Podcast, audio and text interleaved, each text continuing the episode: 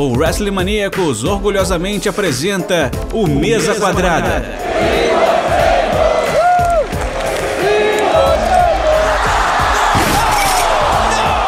O seu podcast semanal sobre tudo o que acontece dentro e fora dos quatro cantos do ringue.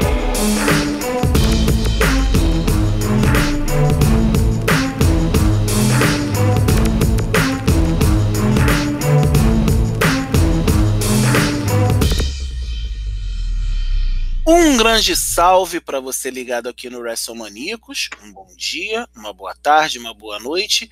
Aqui quem fala é João Aranha e bem-vindos a mais uma edição do meu, do seu, do nosso Mesa Quadrada, o podcast semanal ou bissemanal ou trissemanal, podcast periódico do WrestleManíacos, onde a gente discute temas, assuntos, pay-per-views ligados ao universo da luta livre profissional. E claro, não temos só o Mesa Quadrada, nós temos o Terceira Corda, o qual logo vai sair uma edição nova. Nós temos o Holofote, que é o podcast de entrevistas. Por sinal, na data que estamos gravando, saiu um, um Holofote com um zumbi, que foi uma conversa muito legal com ele. E também nós temos agora a mais nova criança dessa casa, da família WrestleManiacos, que é o Senta Que Lá Vem Story, com Isaac Luna e Rodrigo Perret, o rato. E aí a gente, né, a gente não, eles, falaram sobre a rivalidade entre Stone Cold Steve Austin e Bret Hart, dando aquela dissecada histórica, aquela pesquisa mais aprofundada que só eles conseguem fazer. E é claro, você quer ouvir os podcasts? Vá lá no seu agregador de podcast ou musical favorito e busca o WrestleManiacos. Ah, não achei. Vá lá nas nossas redes sociais, Twitter, Facebook, Instagram, Twitch, YouTube, todos são WrestleManiacos. E claro, o nosso site www.wrestlemaniacos.com com o melhor da luta livre nacional e internacional 24 por 7. Eu estou aqui hoje, se não me engano, não sei se é a primeira vez que está gravando aqui. Se é a primeira vez, bem-vindo. Se não é a primeira vez, bem-vindo de volta. Douglas Jung do Four Corners. Bem-vindo, É a primeira Douglas. Então, Douglas, seja bem-vindo a essa casa. Opa, muito Obrigado obrigado, por estar muito aqui. obrigado. Meu nome é Douglas Jung, eu gosto de robôs, eu gosto de wrestling, eu gosto de funk. Ma- ma- Mas, veja bem, funk 70, não funk carioca. Ah, tá, obrigado. É, E nós temos aqui já parceiro da casa.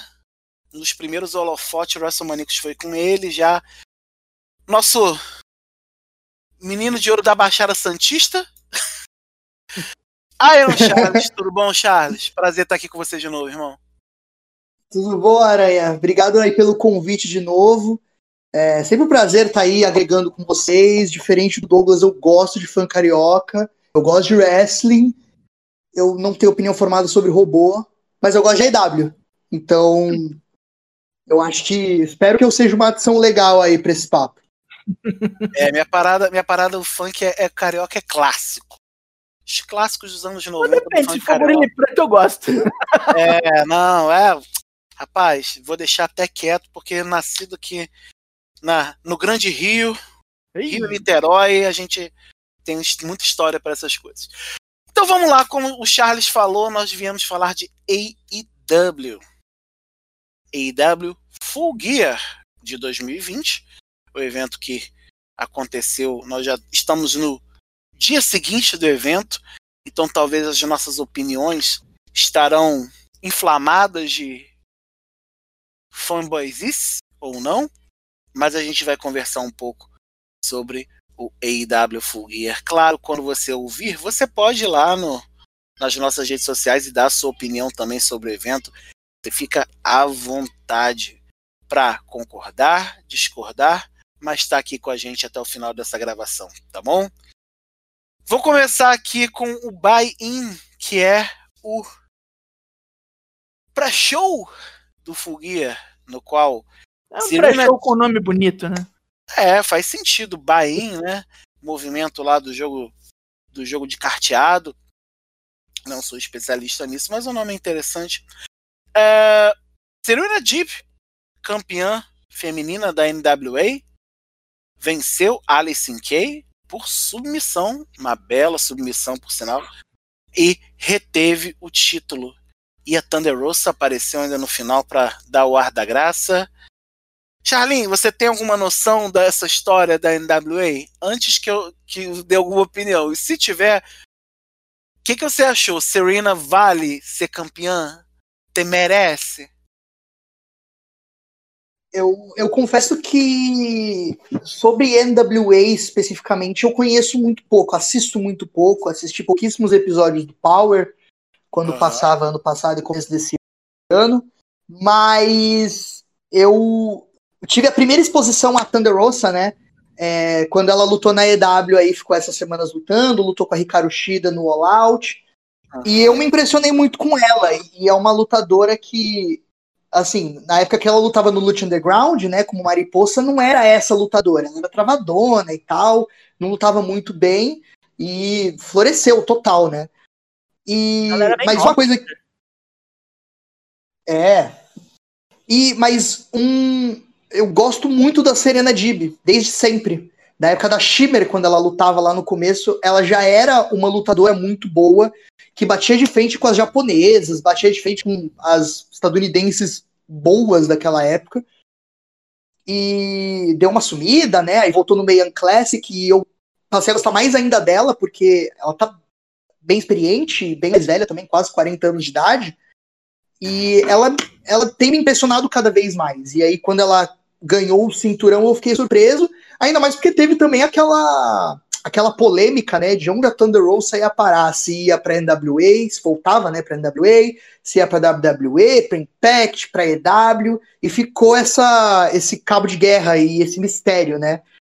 E bom, parece que pelo menos agora a resposta tá dada, né? Com ela voltando aí, parece que ela vai firmar o pé aí na EW, na NWA e voltar de onde ela parou, né? Douglas, esse esse trio aí da Serena G, Bellingson Kay, tem Thunder Rosa, ainda tem mais uma galera aí da própria NWA nesse rumo. É, é bom isso para é bom isso para NWA, para IW, os dois. Eu acho que para mim funciona para ambos os lados, porque a NWA tá, tá sem poder gravar, então tendo atletas participando em outras companhias mas ainda vinculados, porque mesmo com toda essa zona da Thunder Rosa, ela não ia sair porque ela ainda tem contrato.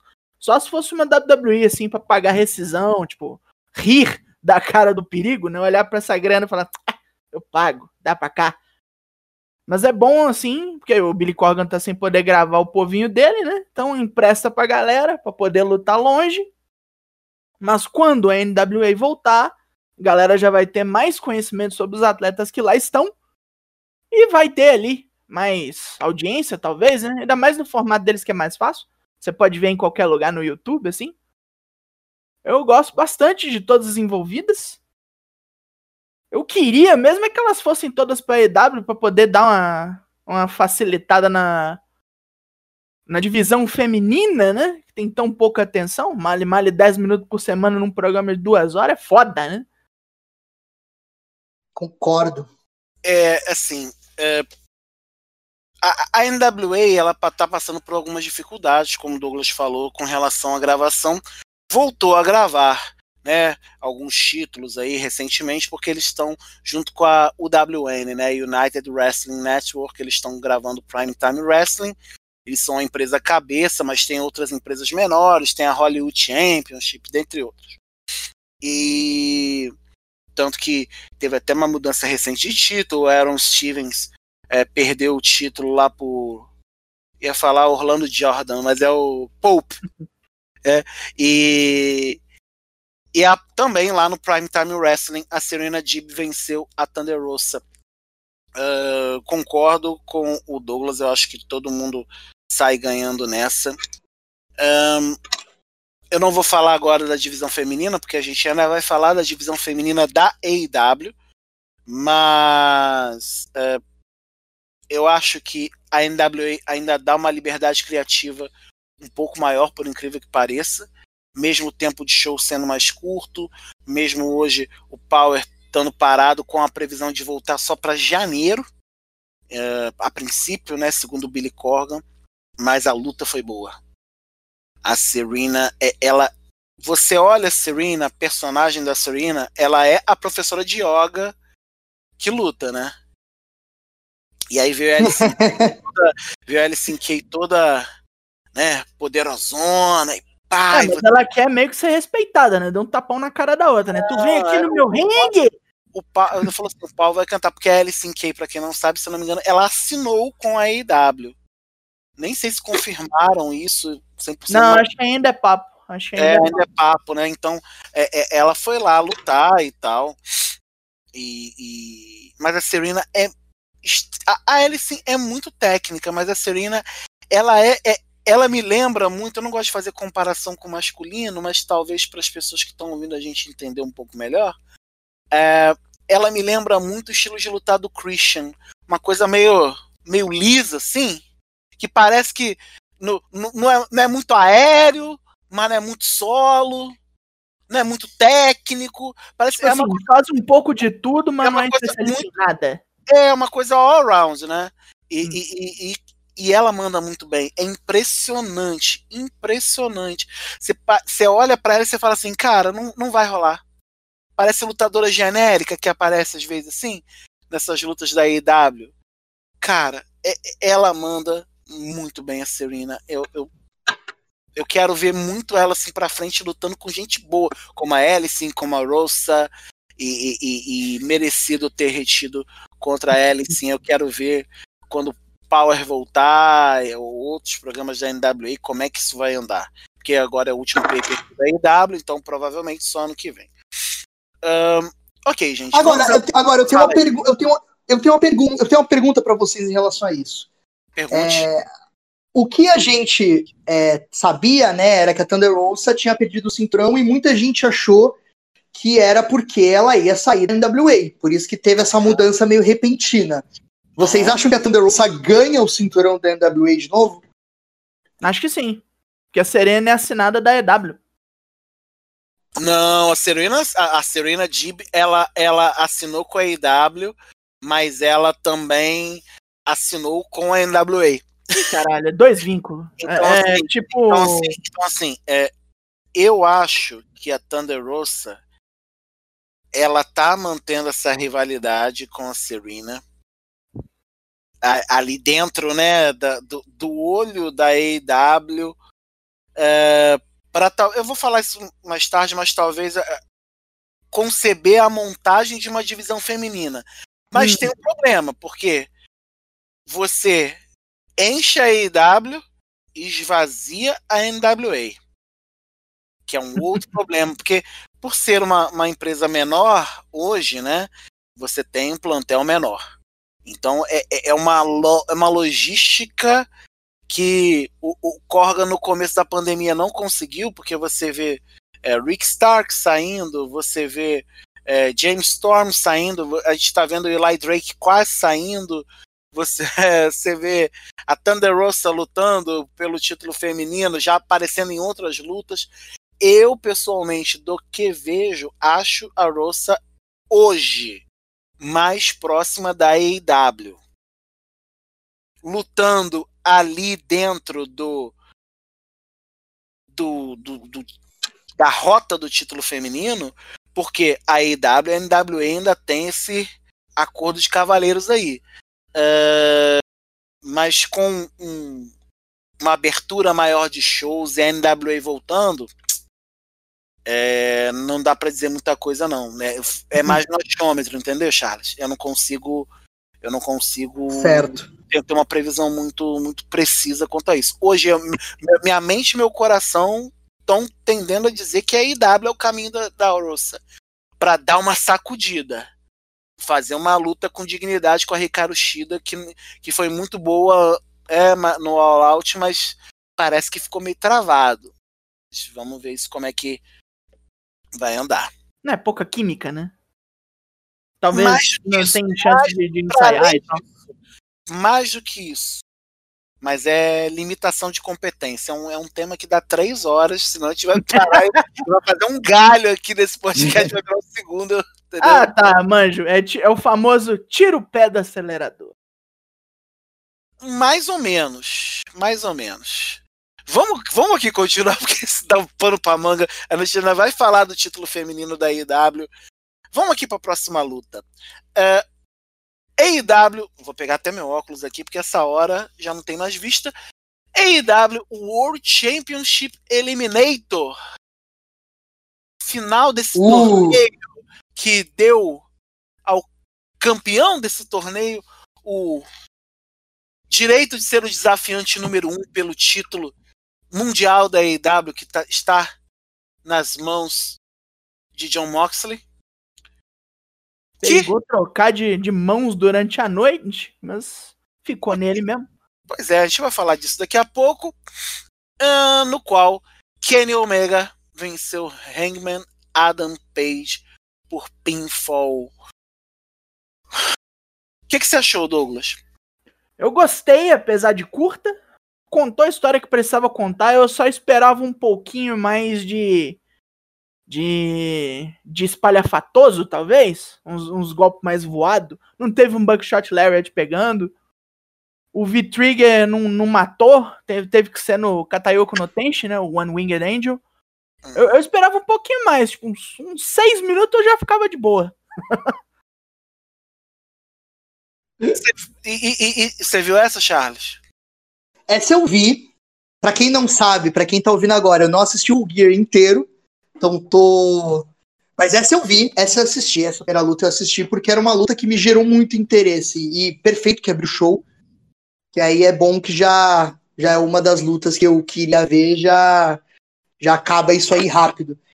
O que eu achei? Quer dizer, na verdade, pra mim, é, a storyline entre o Kenny Omega e o Adam Page, pra mim, é a melhor história que a EW tá contando desde que o Dynamite começou, na real. Uhum. É o Adam Page, o cowboyzão millennial, totalmente inseguro, depois de perder o cinturão, né, pro Chris Jericho. E o Kenny Omega super cheio de confiança, é, porque já ganhou torneio, já ganhou G1, é, tem sucesso, já foi campeão mundial no Japão. E ele sabe que ele pode ser, ele sabe que ele é muito foda e, e enfim, ele tem toda essa bagagem com ele. E mas assim, a história foi sensacional. Eu achei que a luta foi muito bem feita, exatamente porque era, era uma dupla que ficou com o cinturão por oito meses. Então eles sabiam o que cada um ia fazer. Eles conhecem o moveset de um a outro como a palma da mão deles. E eles trabalhavam muito bem isso. Eu concordo com o Douglas que talvez faltou um pouco mais de, de, de, de spot incrível e magnânimo, porque são eles. É, é o pessoal da, da The Elite, e, isso é o estilo deles um pouco. Mas eu não acho que me decepcionou. Eu achei a luta incrível. Achei que eles trabalharam, trabalharam muito bem um com o outro. E é bom ressaltar também que eles tiveram uma luta há dois anos atrás na New Japan, né, no Wrestling Dontaku, na época da Guerra Civil da Bullet Club. Uhum. E não foi uma luta, e não foi uma, e não foi uma luta tão boa, porque o Kenny Omega apagou o Adam Page no meio da luta. Mas é, eu acho que eles compensaram aí com esse lutão aí no, no opening do Full Gear. Rapaz, eu gostei, hein? Não, já foi uma luta com a potência nuclear logo de cara pra abrir o show, assim. isso É, é, é uma, Exato! é uma, uma manobra muito própria da EW. Eles gostam de abrir show com a porrada logo de uma vez. Mas, é, mas aí é, é uma estratégia minimamente sábia, porque a primeira luta do show é a porta de entrada. né? Até mesmo para você que compra lá o seu evento, algumas empresas que trabalham, eu não lembro exatamente como a Fight trabalha, mas algumas empresas que, que compram evento, eles dão um, um- um prazo para você pedir reembolso quando é um evento muito grande. Ah, você viu, sei lá, 20 minutos, 30 minutos? É, e aí você acaba. é, como é que se diz? Ah, se eu ver 20 minutos e não gostar, eu vou ter meu dinheiro de volta. Então o cara já tem que. Já tem que. Já tem que vir para quebrar. Né? E É, já colocaram tem dois caras que tem, já né? tem química. O Adam Page, o Omega, Omega, Omega, sei lá como queiram chamar, Você que gosta do, da língua inglesa. É, os dois já têm essa química já da NJPW, como o Charles falou. É, e não ia dar menos coisa, porque já estava sendo construído algo para aquele momento. Para que... É, a maior história que eles têm agora, né? Eu acho que a, que a história talvez mais longa, né? Talvez junto ali com a do, do, do Matt Hardy e do Sammy Guevara, é, são as mais longas. E, e, a da, da Ricardo Shida com a Nella Rose, que, que tá, rola e rola. É, eu acho que são as mais longas, né? Mas a, a, é, foi muito intenso. Eu acho que os dois quiseram dar um aviso, sim, dizendo: ó, a gente está aqui, tá? A gente. Porque né, tem esse papo da, da elite que a gente vai conversar um pouquinho mais à frente com uma luta específica e que, é, que eles mandam em tudo, isso aí é verdade. Até recomendo dois textos lá do Pílulas, que o nosso amigo Guilherme da Silva escreveu sobre a IW, os dois primeiros dele lá no WrestleManiacos. E, essa aura de poder, de Cold, Elite e etc, né? Mas nesse caso, pelo menos, fizeram jus e, e foi uma baita luta. Foi uma baita luta. Eu fiquei só com receio de uma coisinha que no final, quando o, o, o Omega mandou o último, o One Winged Angel, ele, rapaz, ele quase errou a mão. O, o, o, o Page ia cair todo torto, mas na, sabe quando no último segundo a mão, a ponta do dedo peguei!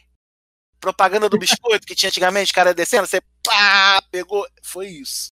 É, ele virou meio cedo, né? Ele bateu a cabeça do. Não, ele não, ele, não é que ele virou meio cedo, ele, ele subiu torto, rapaz.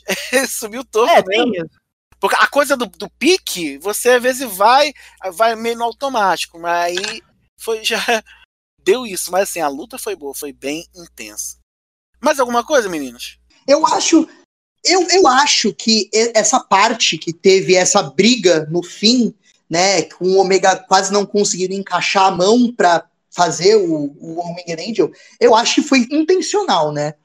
Porque uhum. eu acho que meio que fecha a história um pouco, pelo menos por esse momento, porque eu acho que ainda eles vão rivalizar muito daqui para frente. Uhum. Mas, principalmente quando o Omega realmente tornar Rio oficialmente, porque eu sei que isso vai acontecer, não é surpresa. E na uhum. real, eu acho que não precisa ser surpresa, não precisa ser plot twist estilo WWE. Eu acho que às vezes as melhores histórias são as mais óbvias mesmo. Uhum. É, mas, mas eu acho que foi quase por design, sabe? Era o, o Adam Page meio que tentando lutar para sair assim. Eu preciso ganhar essa luta e eu vou continuar tentando fazer e o Omega, obviamente, mais experiente, mais forte, melhor, mais confiante, simplesmente consegue encaixar e fazer. O, o Adam Page quase foi de nuca, sim, mas eu acho que toda essa briga no fim, né, para ele conseguir encaixar a mão na nuca do Adam Page e conseguir jogar ele para frente para fazer o finisher, eu acho que foi um toque muito genial pro fim da luta. É verdade, é, é uma possibilidade mesmo. É uma possibilidade. É, pode ser um storytelling aí que a gente não, não pegou. Não, não, não pegou, verdade. Verdade. Deixa eu ver aqui, meninos. A próxima próxima luta foi Orange Cassidy venceu John Silver por pinfall. Johnny Hang não deu conta. Johnny Hang! ai, ai. Uh, Charles, Orange Cassidy tem lugar na IW, não tem? Eu, essa luta eu também vi. Hum. É, eu, eu acho o Orange Cassidy especificamente. Eu sou uma, é, é, engraçado porque até poucos anos atrás, você pode perguntar para qualquer pessoa que me conhece, que me conheceu assistindo wrestling ali por volta de 2013, 2014, e eles sabem que eu sou um, uma pessoa que não gostava. Eu era uma pessoa que não gostava de, de comédia no geral dentro do wrestling. Para mim era luta, luta livre. Eu era o Mark Chato, basicamente. Uhum. E isso foi mudando com o tempo, né? Eu fui aprendendo a valorizar muito. Eu digo que o Chuck Taylor foi uma das pessoas que mais me ajudou nisso, porque, né, ele tinha um, um combinado legal. E hoje eu acho que, né, a luta livre tem espaço para tudo. É, e o Orange Cassidy, o meu maior medo quando ele foi né, anunciado para participar da EW era que ele fosse ficar só na mesma coisinha que ele já fazia nas indies, né? Mãozinha no bolso, é, o óculos escuros, a, a, o personagem preguiçoso que não quer lutar e do nada acorda e, e né, e acaba lutando. É, mas eu acho que a EW conseguiu trabalhar ele muito bem de uma forma é, de manter né, o lado engraçado dele, porque dá muito certo, o público gosta disso nele, é, e ao mesmo tempo é, transformar ele num, num, cara credível, num cara que você olha e você pensa, pô, esse cara pode ganhar. E também ajudou muito que, né, ele acabou saindo por cima na rivalidade contra o Chris Jericho, né, que é só o maior rico que a AEW tem atualmente. Uh, a minha surpresa foi o John Silver, na verdade, nessa luta. Porque é, é um cara que eu não via lutar há muito tempo. Eu já conhecia ele por causa dos Beaver Boys, quando eles lutavam na CZW. Mas eu não, eu não sabia que ele realmente teve uma evolução tão grande como um lutador sozinho. E claro que a popularidade dele é, no Being the Elite influenciou para ele estar tá dentro do card, tendo uma singles match. Mas eu me surpreendi muito com ele e como ele estava conseguindo fazer as coisas e bater de frente com o Orange Cassidy mesmo, sabe? E no fim eu achei que mesmo tendo sido uma luta mais curtinha e não com tanta importância, eles combinaram muito bem é, o humor né, no começo, mas também fizeram é, uma luta muito boa. Eu fiquei surpreso com tanto que eu gostei dessa luta. E aí, Douglas? O que, que você acha? Uma qualidade técnica invejável, né? É dois caras que sabem bem o que estão fazendo. Um é o. É, é, técnico pra caralho quando quer, e outro é uma bola de, de basquete cheia de dinamite dentro que sai batendo pra tudo que é lado. É, porque o, o John Silver, ele é o pigmeu da tropa alfa, tá ligado? O anão mega musculoso e acrobático. Uhum. Ele é um puta Total. monstro. Se, e... se quiserem tirar ele da Dark Order por alguma razão e botar ele singles, eu não vou achar ruim, não. Tá pronto. Ah, é. é assim. É, é surpreendente. O John. Pode falar. O John Silver tem um. Ele tem a minha altura. Ele tem 1,68 de altura. Mas se você olha ele fazendo as coisas que ele faz dentro do ringue, você se assusta. Tá que ele é minúsculo, dá pra ver. Mas assim, mano, ele levantou o Orange Cassidy. O Orange Cassidy é alto, ele tem mais de 80 de altura. Uhum. Ele levantou o cara com uma mão só. É absurdo isso. É assustador, tá ligado? Eu tenho medo do John Silver. Ele levantou o Brian Cage com uma mão só. Eu lembro disso uma vez, numa luta deles na PWG. Então, assim, o bicho é brabo.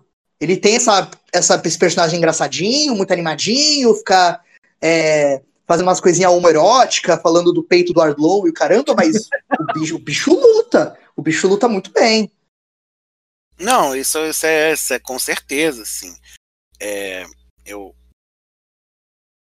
eu já fui eu já fui um pouco como você, Charles. Eu já fui um passado remoto, um pouco receoso com relação ao humor dentro da luta livre. Sabe aquela coisa qual é o limite do humor? Aquela coisa bem boba, adolescente. Né? E, e, e, a gente vai crescendo e vai vendo que tem mais do que espaço, né? E já conheci os dois, é, não conheci esse lado tão de humor do Silver. Eu que eu vi do Silver eram coisas mais voltadas para CZW também, então é, algumas coisas que ele participou que eu fiquei, caraca, tá ok. É. é aquela galera ali da, da é, lâmpada é, fluorescente, do arame farpado. É, mas lembrando que a CZW não é só luta de arame farpado, mas mesmo assim tem uma pegada um pouco mais forte que o padrão. De certo modo, é a mesma coisa pela qual a Big Japan é conhecida, né? Deathmatch. É, mas é, a gente acaba to tornando específico pro geral e aí é uma questão muito complexa, mas ok. É... E o, o, Orange Cassidy, eu, eu, eu ouso dizer que eu gostaria de vê-lo não com o título da TNT, aquele título criado para alegrar o chefe, mas com o título mundial, talvez. Numa luta oh. com dignidade com Moxley ou com quem quer que seja campeão ou campeã e, e, e ganhando. Porque é um cara que luta bem, é um cara que conta uma história num simplismo absurdo. É?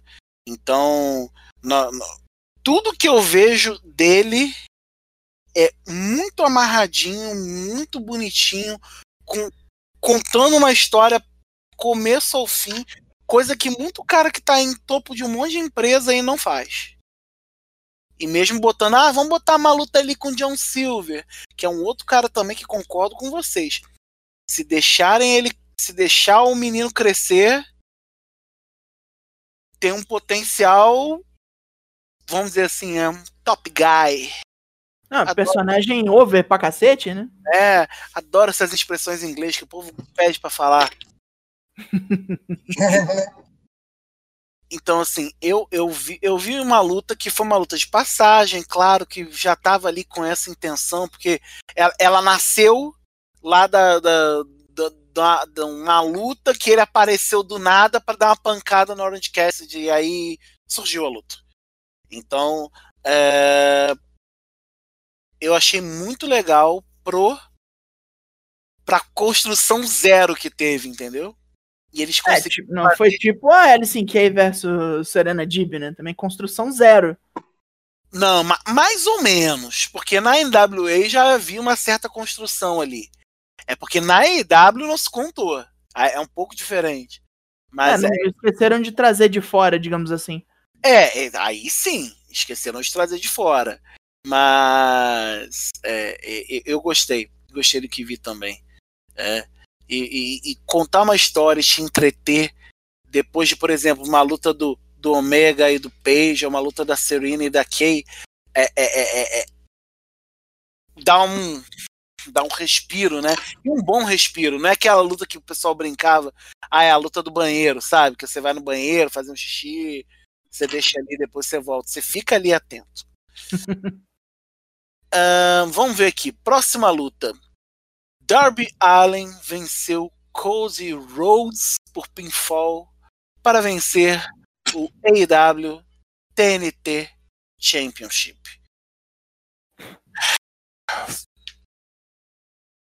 Vamos lá. Charles, você viu essa luta? Primeira pergunta.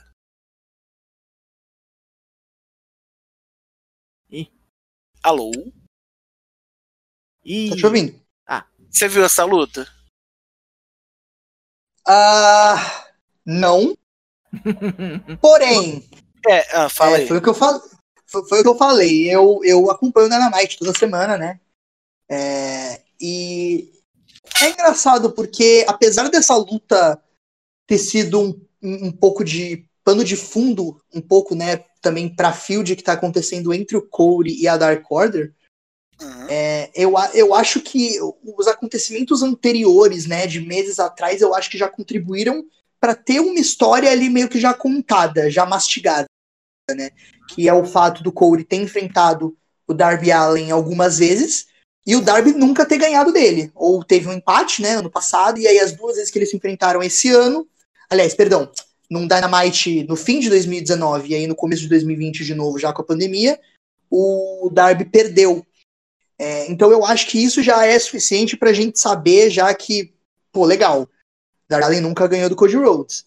E aí, finalmente, quando eles decidiram lembrar que essa luta ia acontecer, né? Quando o Cody fez aquela promo no fim do, desse último Dynamite diretamente pro Darby Allen, eu acho que foi ali a cereja do bolo.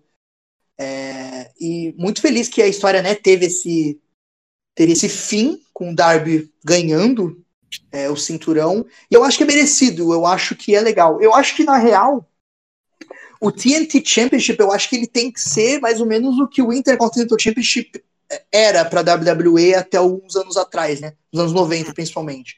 Que é o cinturão para os caras que lutam muito bem, estão cheios de personalidade, que sabem fazer é, o que sabem no ringue, que fazem legal, mas que ainda precisa daquela experiência, né, de TV, de participação, de aparição, para conseguir subir e começar a disputar pelo cinturão né, maior, pelo cinturão mundial.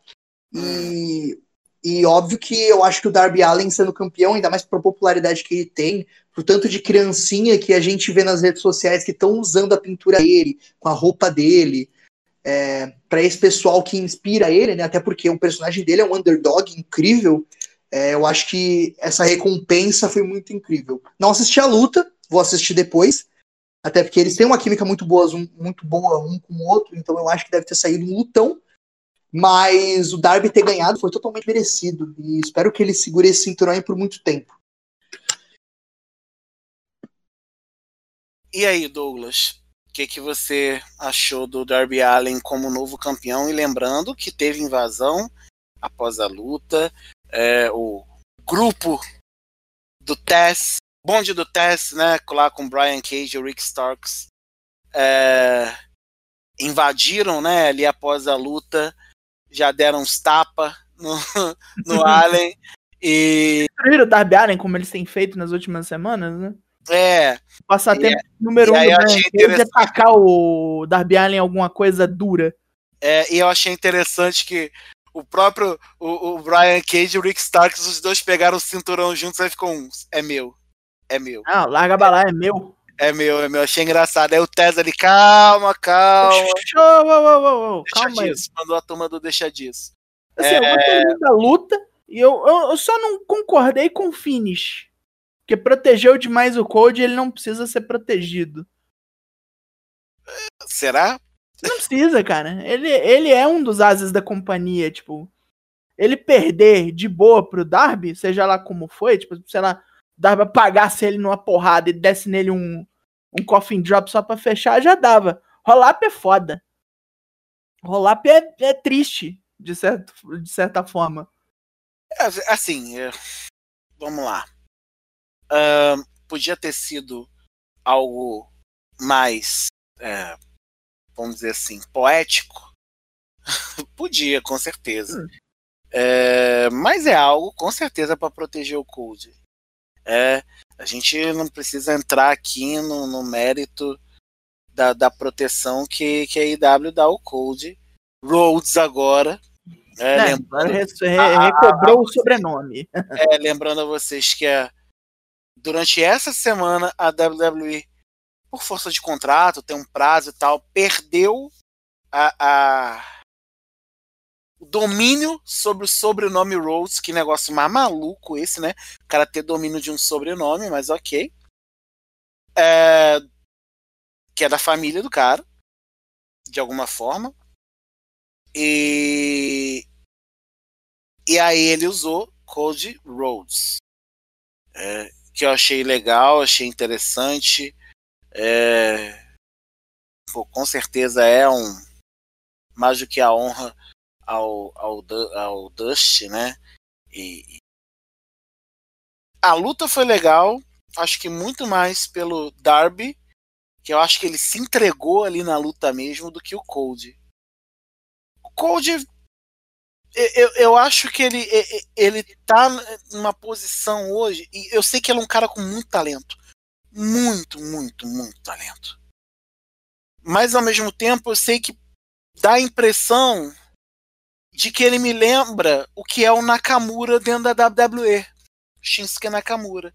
Um cara com muito talento, mas ele sabe que a WWE vê que ele é um cara popular e vai dar uma posição a ele de alguma coisa então ele luta o suficiente. Ah, eu, eu já vejo o Nakamura como resignado, assim, tipo, ele pegou esse trampo pra poder morar nos Estados Unidos com a família, pra poder surfar quando ele quer, então, tipo, eu nem acredito que ele não queira. eu não vou Ah, entrar não. na questão do Nakamura, não. Ele pode surfar no Japão e Okinawa, isso aí dá, dá tranquilo. Ah, não, Agora- mas as ondas nos Estados Unidos é muito melhor, cara. Agora, agora. Sem falar É. que uma hora vai ter turnê no Havaí, aí, tipo, porra. É, mas aí Havaí é dois dias. O- o- o- o- é, foi muito legal de ver o Allen ganhando. É um cara que merece também muito esse título. Achei interessante, como o Charles falou, a construção da história, né? De que ele. É, é, aquela coisa da, da face da TNT, né? O rosto da TNT, e aí o Cold. Aí ele mandou bem, falando que você não, nunca vai ser, você não pode ser, tem aquela coisa do personagem dele, aquela coisa meio exótica, meio feio, meio bonito, aquela coisa ali, cara. Mas eu fiquei com essa impressão da luta, sabe? Sabe quando parece que um lado quer lutar com tudo, e o outro fala assim: de qualquer forma, eu vou estar aqui na próxima semana, então eu vou lutar o suficiente pra, pra rolar. Aí eu me deu uma, uma brochada, me deu até uma certa raivinha do, do Code por conta disso, porque eu fiquei, pô, não precisava, o cara podia ir com tudo lá, entendeu? Lutar mesmo. É, eu não sei o que aconteceu ali, mas me dá essa impressão nas lutas de Cold que é uma coisa assim meio autossuficiente, porque ele chegou num, num, num, topo, como o Douglas disse, né, um dos melhores ali, né, um dos ases da empresa. E, e, e, fica nisso, mas com certeza, gente, pô, Koji não precisa de título. Pra quê? Foi campeão da TNT, o primeiro ali, ok, maravilha, para ficar na história, o primeiro campeão. Aí perdeu, aí ganhou de novo, assim, ganhei, ok. Ah, mas foi, foi, uma, foi uma luta boa. Não foi ruim. Não, o que eu aquela... sinto, o que, o que eu sinto é que o Corey ele tem um sistema de luta, né, que ele faz, que é uma luta obviamente bem baseada nos anos 80, nos anos 90, uma coisa bem antiga, bem old school. É, ele é velha guarda. Com, ele é velha guarda pra caralho. Com muito sangue, inclusive. Mas Sim. quando ele, mas quando ele luta sem essas, essas muletas que, que ele mesmo tem para ele mesmo, é, não sei, a qualidade das lutas acaba caindo bastante. E, e sei lá, é, o público gosta do que ele apresenta. Ele é um, um, cara popular, ele é um cara que vende, é um cara que, sim, que sim, sim. obviamente, é um, um, que o público né, apoia, mas também é, eu acho que dentro do ringue ele já deixa a desejar já há muitos anos. Ele tem momentos de brilhantismo. Por exemplo, eu acho a luta dele contra o Brody Lee, é, a que ele ganhou o cinturão de volta, né? A do Collar Match. Eu achei muito, muito boa, muito Foi, incrível. Verdade, verdade. Mas mas também tem que lembrar, é uma luta com uma, uma estipulação diferente, é uma luta também baseada numa estipulação antiga, né, dos anos 80, é. É, e tinha, teve muito sangue, então eu acho que nas limitações dele ele sabe fazer coisas legais, mas às vezes ele acaba se perdendo um pouco. É uma pena isso. Sim, e, e assim, é, é realmente, é, é, a gente acaba vendo vendo essa essa caminhada do Cold e pode ser melhor. Pode ser melhor. Eu sempre lembro dele é, com o. Como é que se diz? Com o irmão dele, o Dustin. Aquela luta deles dois ali que ele chamou por lá. Aquilo, cara, não é qualquer um que faz. Ah, porque é o irmão. Não, cara, tem muita gente que lutou com o irmão e a luta é horrorosa. Entendeu? É, eu, eu, eu, me lembrava, pra você ver, a última luta Dog Collar Match que eu me lembrava era uma luta na Ring of Honor. Deve ter sido ali 2005, 2007, 2008, Ixi, 2009. Mais de 10 anos já. Aí, que foi o Austin Harris contra o Jimmy Jacobs. Foi há muito, ou seja, 12 anos. Eu não me lembro de outra. Né? Teve uma do Chris Jericho na WCW há muito tempo atrás. Então, assim, é que eu também tô me lembrando assim muito vagamente. Mas é, essas estipulações antigas, acho legal, acho legal o modo tal, o personagem dele, o, pesadelo americano, né, e tal, aquela coisa. É. Mas é, pode mais, você sabe que pode mais. Então a, a, decepção rola por isso. Pode mais e não precisa usar a máquina. Mas ok, Darby Allin ganhou, é merecedor. Eu quero ver Darby Allin contra Rick Starks, assim, os dois caindo de pancada, porque eu sei que o Starks é um cara muito bom. Eu sei que o, o Allen é outro cara muito bom. E eu acho meio desnecessário botar o Brian Cage aí nessa roda. Mas ok. Vamos ah, pode ter alguma estipulação para manter ele longe do ringue, com um pouco de sorte. É, não, mas fala o, o Cage lutar para ser campeão da TNT. Mas aí é outra história. Vamos deixar isso para outro momento, porque é muita conjecturação.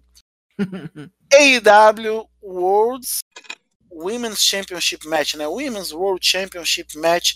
A Ricardo Shida, atual campeão, campeã, venceu Nyla Rose por pinfall, reteve o título e Vicky Guerreiro ainda deu um pé na Nyla Rose, graças a Deus. É... Nem sei por onde começar. Douglas, vamos simples e direto. Gostou da luta? Gostar eu gostei porque eu sempre gosto do que a Ricardo Shida mostra. E a Nyla Rose ali, pouco a pouco, vai firmando-se, né? Que ela não é lá grande. é, Ela nunca foi grande coisa no ringue. Ela tem melhorado bastante. Ela tem segurado para não machucar as outras. Não, não nível Nia Jax, porque isso é impossível, mas essa é outra história que foi formada do nada. Tipo, ganhou de uma. Aí a Nala Rose ficou com aquele papinho de eu não piso nesse ringue até Ricardo Shida me dar revanche. Aí do nada Ricardo Shida falou: Você quer revanche? Vamos ter revanche. Usou meu finisher pra matar outra coitada, agora eu vou te dar uma revanche. Que beleza, não? Uhum. Charles, depois da Ricardo Shida ter vencido a Nala Rose, é, sendo uma divisão feminina tão abandonada como da IW infelizmente é, que pega lutadoras e fala assim: ok, você não tá lutando? Vai virar manager, por favor, de novo? É... Qual o caminho? Porque assim, a Shida tá, tá ali soberana. Talvez a gente teria esperança aí na Thunder Rosa lutando, assim, com um pouco mais de tempo, um pouco mais de, de liga entre as duas. E a Nala Rose Eu- também, que é, um- que é um, um- Ela luta, acho que, muito bem pro padrão dela, assim. Mais encorpada. Ela tem uns movimentos ágeis, um negócio difícil de ver. Muito legal de ver, mas qual o caminho, Charles? Eu, eu, antes de responder sua pergunta, eu queria fazer um comentário sobre isso. É, eu não assisti essa luta, mas eu fiquei sabendo, né, que a Vicky Guerrero teve essa, esse, esse problema com a Nyla Rose é, Uhum. no fim da luta. E honestamente, eu fiquei muito feliz de, se realmente for o caso da Vicky Guerrero realmente não ser mais a manager da Nyla Rose, pra mim vai ser incrível. Tem alguns motivos do porquê eu acho isso. É, um, a Nella Rose sabe falar. Ela não precisa de uma manager com ela pra fazer, pra falar por ela. A Nella Rose faz promos boas, ela sabe falar, ela tem melhorado nisso. Inclusive, quando ela foi campeã, quando ela tava desafiando na época da Riho, ela já sabia fazer uma prom, promos legais. E eu não acho que ela precisa de, de, de uma manager pra isso. Esse é um ponto. O segundo ponto é um pouco mais político. E não seria eu se eu não falasse sobre isso. Mas a Nella Rose, bom, todo mundo sabe, né? Ela é uma lutadora trans, ela é transgênero. Sim. E a, Vi- e a Vicky Guerreiro, ela é abertamente eleitora do Trump. Também é Então- outro. E, e, inclusive, a Vicky Guerreiro, ela também foi- apoiou a, a- aquela construção do muro entre os Estados Unidos e o México, enfim. Logo É, quem, e- né? surreal, né? Logo Mas quem? E isso me surpreendeu muito, né? Porque, porra, ela, é, ela era a esposa de uma das maiores referências latinas do wrestling, tá ligado? É, isso me surpreendeu muito quando eu descobri que tinha isso.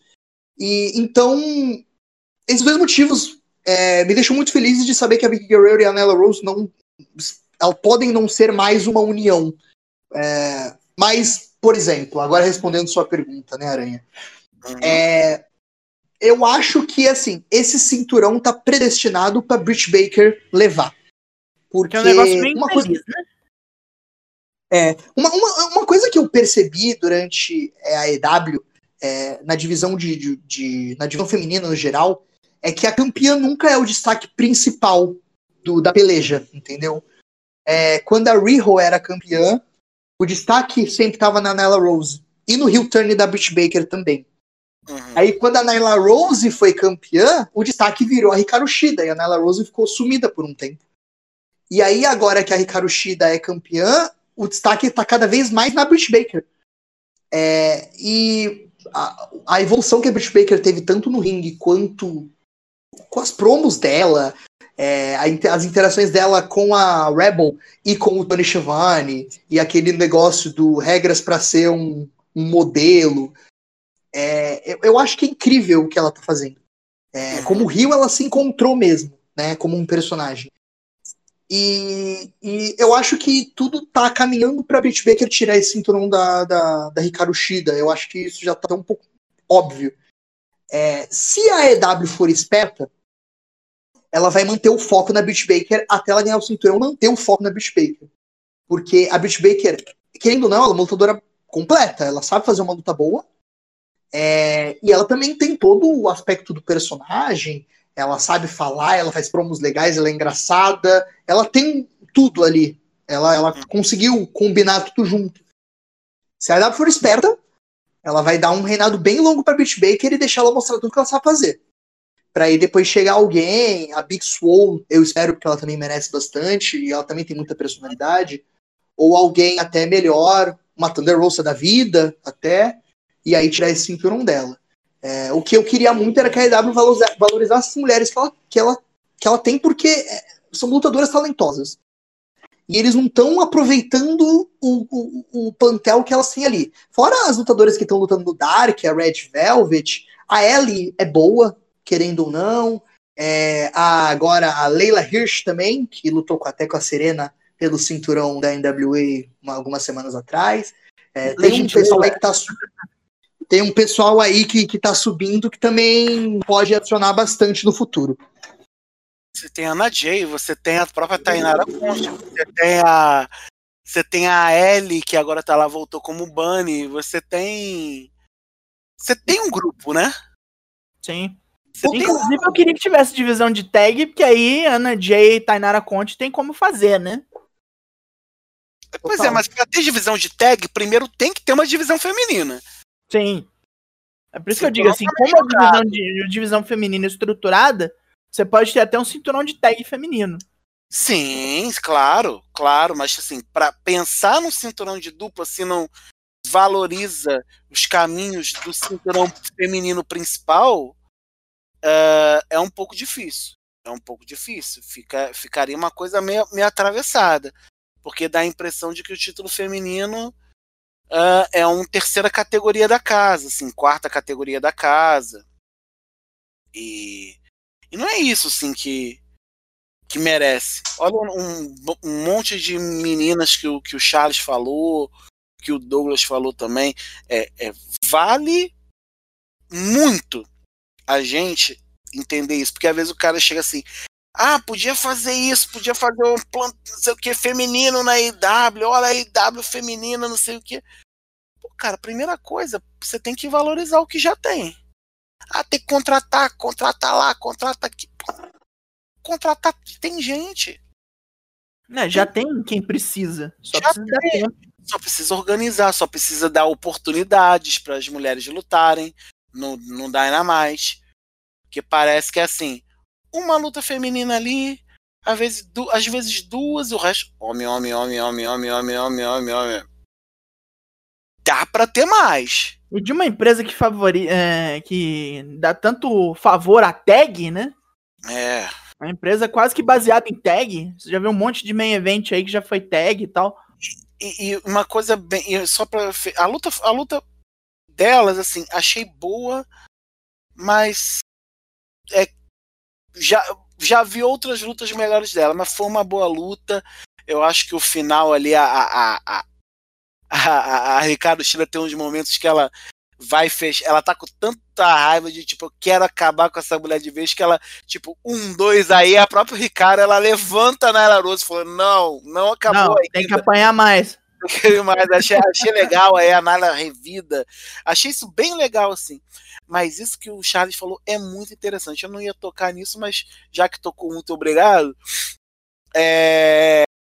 Já haviam rumores de que a Naila e a Vicky não estavam se batendo. Não, mas também, né? Por conta de alguns pensamentos, de caminhos de histórias. Por isso que durante um bom tempo a própria Naila foi deixada de lado.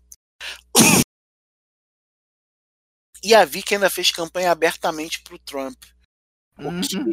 complicou muito a relação. Lembrando que fazer uma campanha pra um cara que abertamente odeia gays, lésbicas, trans e todas as outras siglas referentes à sexualidade. Não Charles só é muito sexualidade, né? Racistão pra caralho também, né? é, isso, pô, não vou nem entrar nisso. A gente vai ficar uma hora fa- fazendo um podcast de crítica a esse cara. Vai ser abjeto. Agora, é, não dá, não dá. Eu acho que a separação dela da Vicky, quando eu vi a Vicky indo embora, sabe quando você tira um peso e fala, pô, agora a Naila vai poder, sabe, falar, vai poder se desenvolver, vai poder ser ela, e, e- e- sem ter âncora do lado dela. Porque pra ter, pra ter manager, pra ser âncora, não adianta. Não, Bota tipo, baixo, Guerreiro. porra. Bota a Vic Guerreiro lá com o Chris Jericho, bota ela lá com o Jake Hager. Não, não dá. Então acho que a Nyla Rose, assim, por mais que a Nyla Rose tenha perdido a luta por o título, pelo título, talvez ela, ela que ganhou teve a maior vitória dessa noite. É, vamos lá, próxima luta. Young Bucks venceram FTR Dex, Harwood e Cash Wheeler por pinfall e venceram os títulos de duplas da AEW.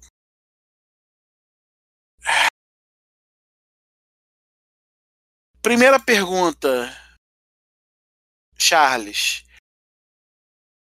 Até onde a Elite vai dentro da AEW?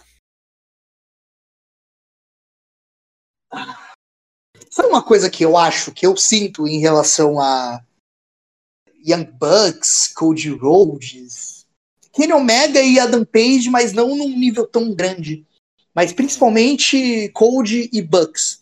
Hum, É, eu sinto que eu sinto que eles querem provar pra todo mundo que odiava eles, todo mundo que falou mal deles, todo mundo que que, que tinha alguma crítica a eles, seja gente de internet, gente dentro do negócio do wrestling no geral. Eu sinto que eles querem provar pra eles que eles conseguem ser lutadores credíveis, que conseguem vender, que são bons jogos, que são campeões, que estão lá em posição de destaque. Só que o grande problema disso é que, assim, eles são as pessoas que estão comandando o show. Então, isso é um pouco inválido. é, Ah, É o famoso, O eu ah, posso- eu me buquei pra ganhar, me respeita. é, é, é o que eu sinto, sabe? É bem isso. E, mas assim, eu sou uma pessoa especificamente que, desde que eu comecei a assistir, né, indie wrestling, é, dois lutadores que me chamaram muito a atenção foram os Young Bucks. É, porque eles tinham, uma, um, um bebê que eu era na época, né, tinha meus 15 anos, é, uma pessoa que, que só assistia a WWE basicamente, ver é, luta livre de duplas daquela forma, dinâmico, rápido, é, você nem sabe o que está acontecendo direito às vezes, para mim, é, me abriu os olhos, né? Porque era uma coisa totalmente oposta ao que a gente via com o Tag Team Wrestling da WWE. Até porque a gente sabe mesmo que o Vince McMahon não gosta de luta livre de duplas. É, É, tá acabando com a E- divisão pouco a pouco. Exato, exatamente. E vamos lá, vamos falar da luta, né? Eu, eu gosto muito da, da FTR.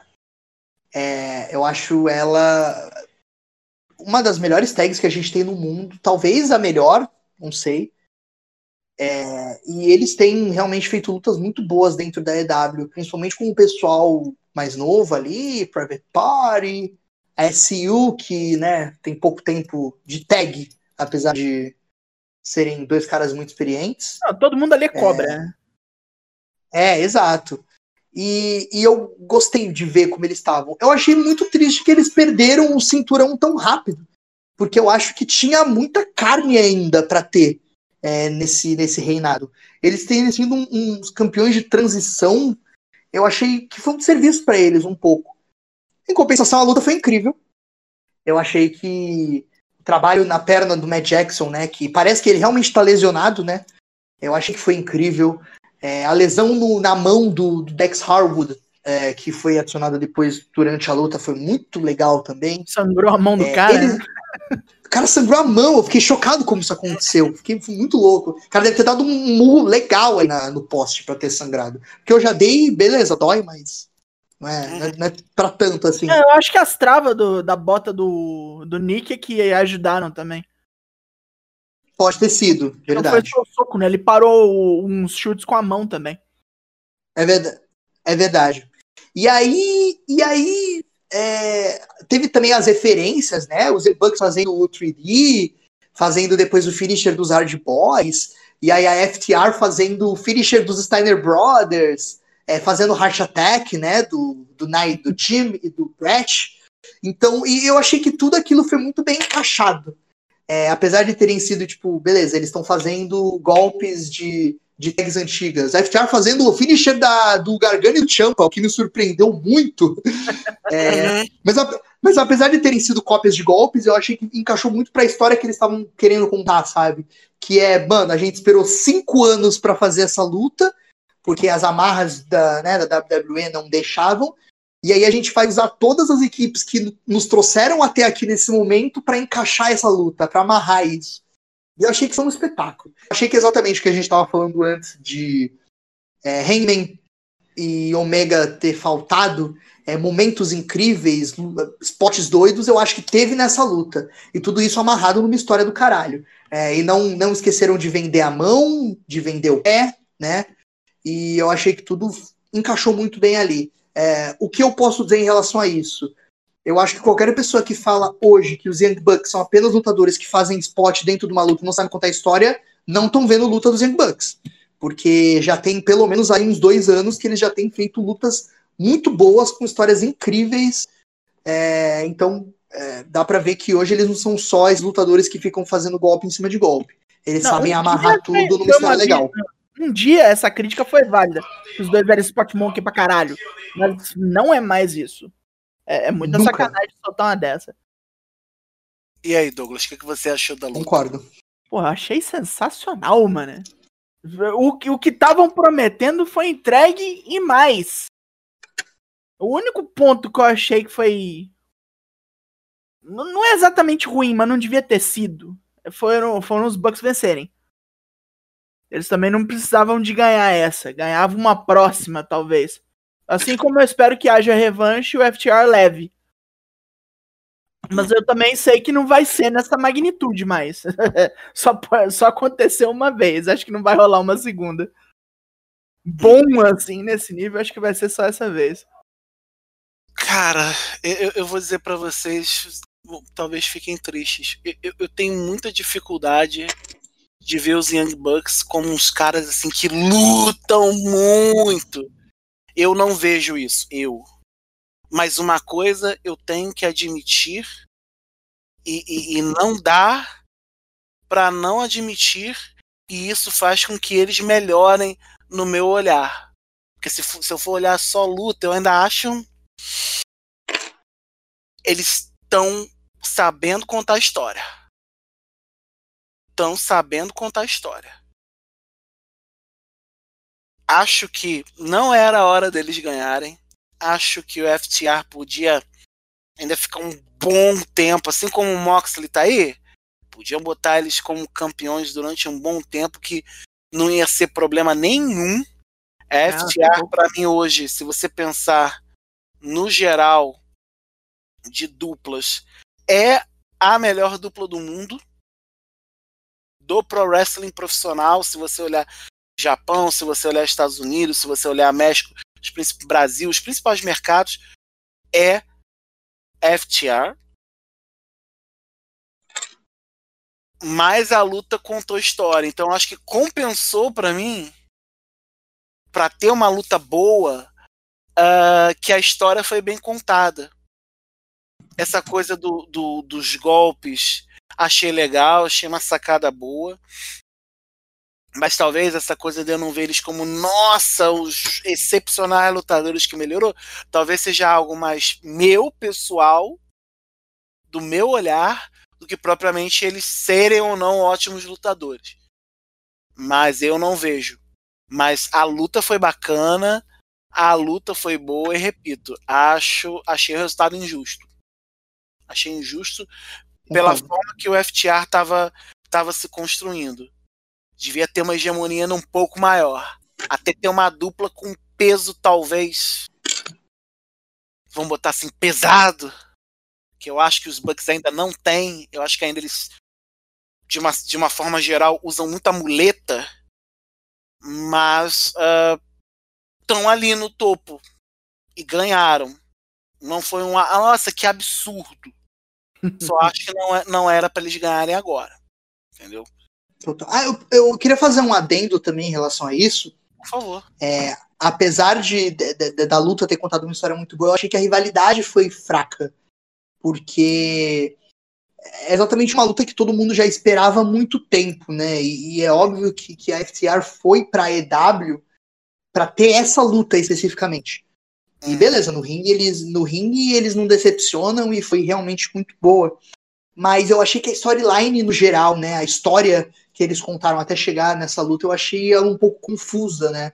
Não, o build-up Porque os. Young, A construção é, os Young Bucks os Young Bucks estavam num momento de rebeldia, estavam chutando todo mundo, chutou o Schiavone, o Alex Marves, chutou um árbitro, é, aí tava jogando dinheiro nas coisas, e, e aquilo ali parecia que ia ter um heel turn deles, né? Que eles iam virar heels, e aí no fim a FTR simplesmente aparece e ataca eles, eles voltam a ser face, sabe?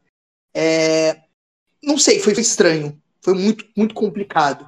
E eu acho que até achei que ficou forçado até o fato de dele terem desaf- é, dito que ah, se eles perdessem a luta, eles nunca mais iam desafiar pelos cinturões duplas.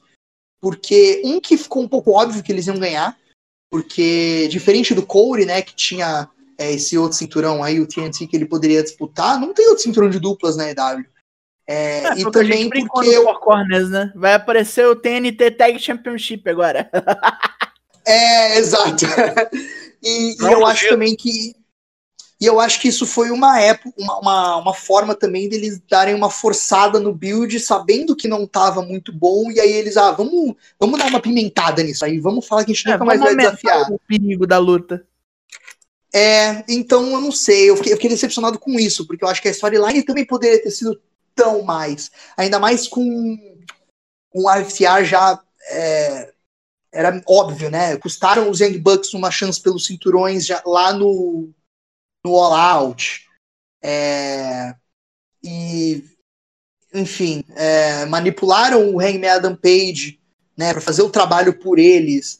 Então, tipo, as coisas ali já estavam muito óbvias, estava tudo muito mastigado e eles acabaram dificultando muito é, uma história que poderia ter sido contada de forma mais simples e melhor.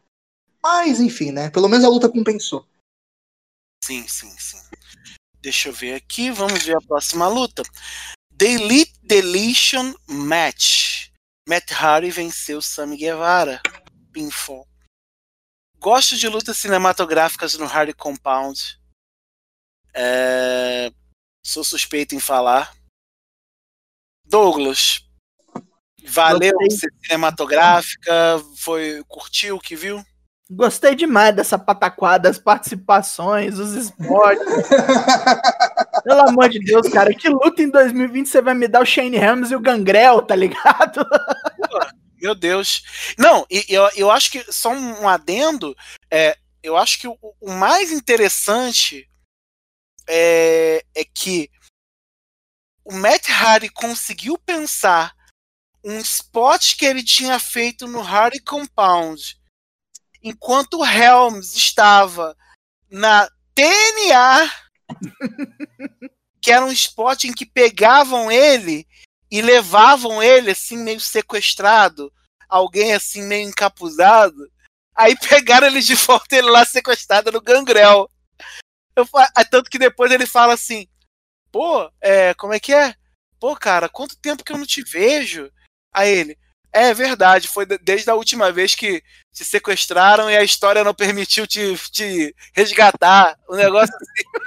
Aí eu achei muita, muito humor assim, não, vamos zoar essa história lá mal feita da, da Carter, sabe?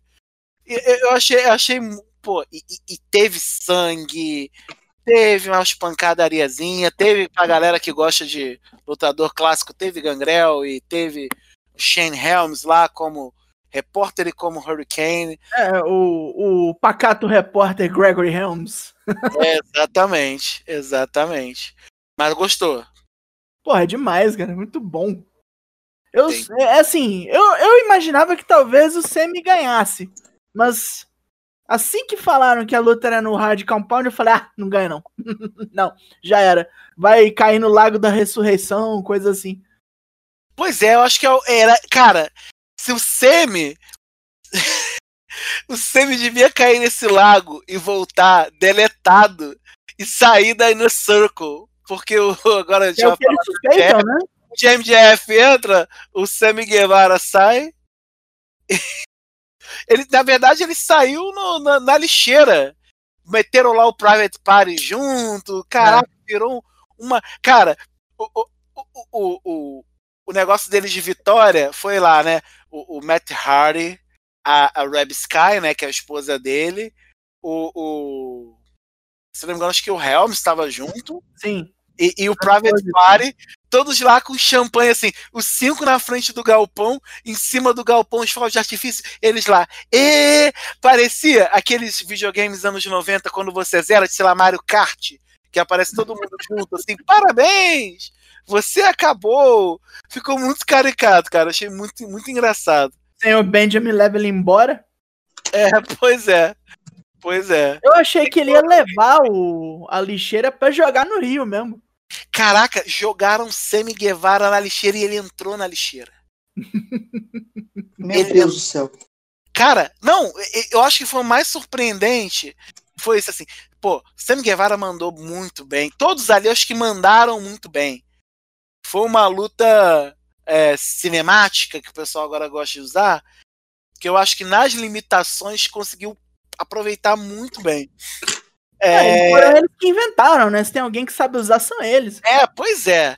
E, e aí eu acho que, que, que, que uma das coisas que mais me surpreendeu foi isso, assim, do, do Guevara conseguir entrar. Cara, pegaram ele e jogaram ele numa. no- Você viu essa luta, Charles? Eu, eu não vi essa luta, mas eu confio na habilidade da EW de fazer uma luta farofa legal. Então cara, eu, eu, Fala aí. eu, eu. A opinião que eu posso dar sobre, sobre essa luta, né? Sobre essa rivalidade no geral é que assim, tá amaldiçoada, né? Então eu espero que tenha acabado logo nessa luta, porque não dá mais, né? O Sammy foi suspenso, falou que ia estuprar a Sasha Banks, aí foi suspenso. Aí tacou cadeira na, na cara do Matt Hardy, aí teve aquela luta lá que os dois, que o Matt Hardy caiu, quase morreu.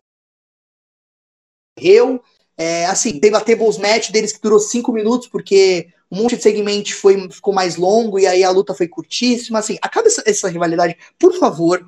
A EW, Tony Khan, se você estiver me ouvindo em algum lugar, acabe essa rivalidade. Eu espero que essa tenha Não, sido a mas eu acho última que luta. acabou. Por favor, Hi, a gente não aguenta mais. for... Não, mas eu acho que acabou. Mas. Que Agora tem aquele boato lá de que ele vai sair do Inner Circle e vai virar tipo um discípulo do Matt Hardy. Vai tentar ser uma pessoa melhor. Hum. Isso aí é Não. Graças vai, ao gostamos. poder do Broken Universe. Gosto disso. É, é isso, entendeu? Acho que acabar, ao invés de tipo, já brigamos muito, vamos, vamos colar, Bora ser brother. vamos dar match, vamos, com perdão do trocadilho, mas pô, porque, é, é, cara, a- é- isso que me surpreende, cara, a luta terminou, aí aparecem, a- aparece a Private Party com uma lixeira dessas, sei lá, do, do, do aqui é gari, né, do, do, do lixeiro lá, o varredor, que é aquelas latas de lixo grande que, com rodinha. Aí ele, aí ele pega o Sammy e enfia ele dentro daquela lata. Mas o que, que eu pensei? Pô, vai enfiar o cara dentro da lata? Vai ficar, sei lá, perna pra fora, aí não vai dar pra fechar, vai ficar só as pernas. Cara, o cara entrou dentro da lata de lixo de uma forma que se eles fizeram uma montagem, parabéns, porque não dá pra ver. Ele Porque não teve corte. Porque Meu- assim, o cara entrou, ele foi entrando, entrando na lixeira, entrando na lixeira, daqui a pouco a tampinha da lixeira. Pá! Aí o Matt Hardy, ah, joga fora em qualquer lugar. Aí vai pra Matt Party, tá bom. Aí pega assim, levanta a rodinha e vai embora. Caraca, o maluco entrou na lixeira. Parada muito doida. Eu fiquei, caraca, maluco. Como assim o cara entrou inteiro ali? Parabéns, Sammy Guevara. Ó, palmas pra você, porque, pô, mu muito, muita habilidade do, do Dalcin. Extremamente flexível. Pô, sinistro. Sinistro demais, demais, demais, demais. Agora eu quero ver se o Sammy Guevara se colar com o Matt Hardy. Não vou mentir, não, hein? Pode dar Eu bom. ia gostar. Pode É dar bom. positivo. Porque ele tá meio numas de frear no ringue pra ser manager, de certo modo, assim. Lutar só em ocasiões especiais enquanto a, a saúde dele permite. Então ele tem um papel de manager pro, pro Sammy Guevara, eu acho sensacional. Pois é, cara. O, o Sammy ser o, o, o, o discípulo do, do extremo aí, do Matt Hardy, pô, Sim. é um negócio interessante. E o cara tá na hora de parar mesmo, porque aquela perninha de Wagner Montes dele já, já tá foda. né? Perninha, perninha de Wagner. Já tá bravo, já. Já não dá nem pra esconder. Total. Na luta de ontem mesmo já tava toda dura. É, pô, mas é, o tempo passa pra todo mundo, cara. Gangrel, cara. Eu falei, meu Deus, Gangrel encheram assim, igual um balão. Ele é, pô, ele não, é, não era, ele não era magrinho, mas ele não era.